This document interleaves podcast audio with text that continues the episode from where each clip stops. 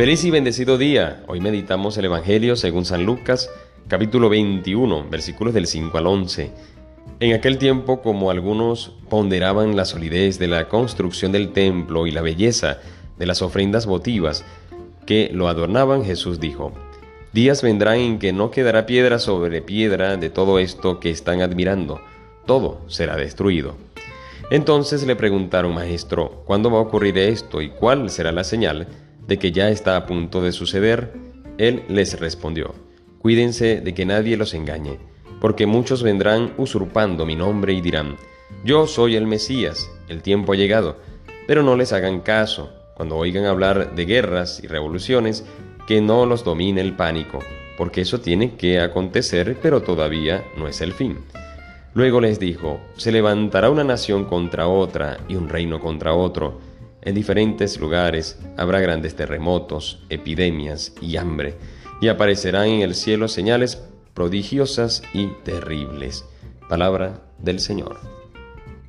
Este Evangelio, ¿qué me lleva a meditar? Me lleva a meditar que aunque la belleza de este mundo sea demasiado grande, es una cosa que, que, que, que cubre pues toda expectativa, la belleza del encuentro con el Señor, Señor, será muchísimo más. Que cualquier belleza de este mundo llegará a su momento en que se destruye, se corroe. Pero el Señor de alguna manera nos hace ver la belleza de, las cosas del cielo, la belleza del encuentro con Dios, la belleza del verdadero amar, de la verdadera unión, de la verdadera esperanza.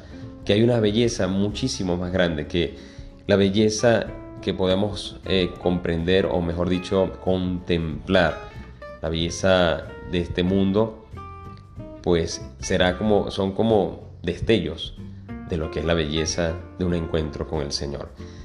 Y hoy San Agustín en la lectura patrística nos invita a amar juntos correr pero eh, no correr juntos sino estar unidos.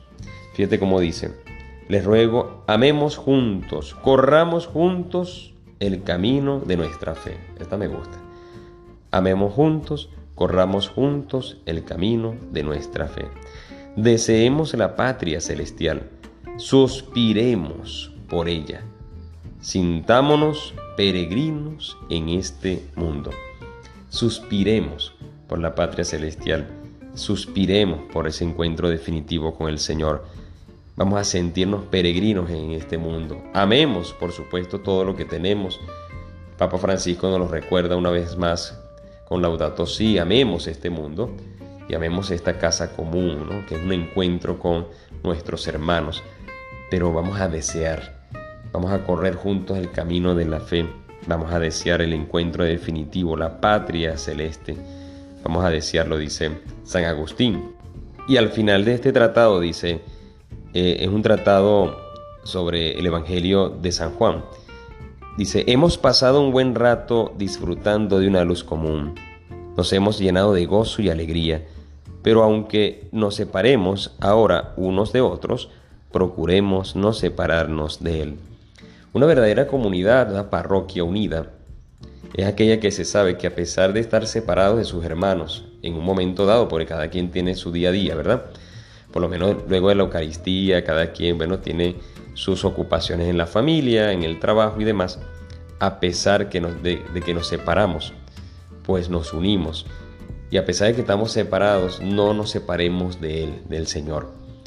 ¿Qué va a mantener siempre unida? Una familia, una comunidad que a pesar de que cada uno tiene sus ocupaciones, estamos siempre unidos en el Señor. Y Él nos va a mantener siempre unidos los unos a los otros que este Evangelio, que esta palabra que acabamos de escuchar, pues nos lleve a, realmente unirnos en ese amor del Señor, en esa esperanza, en esa fe, y que podamos vivir, centrar nuestra vida en Él ahora, pero en el encuentro con nuestro amado.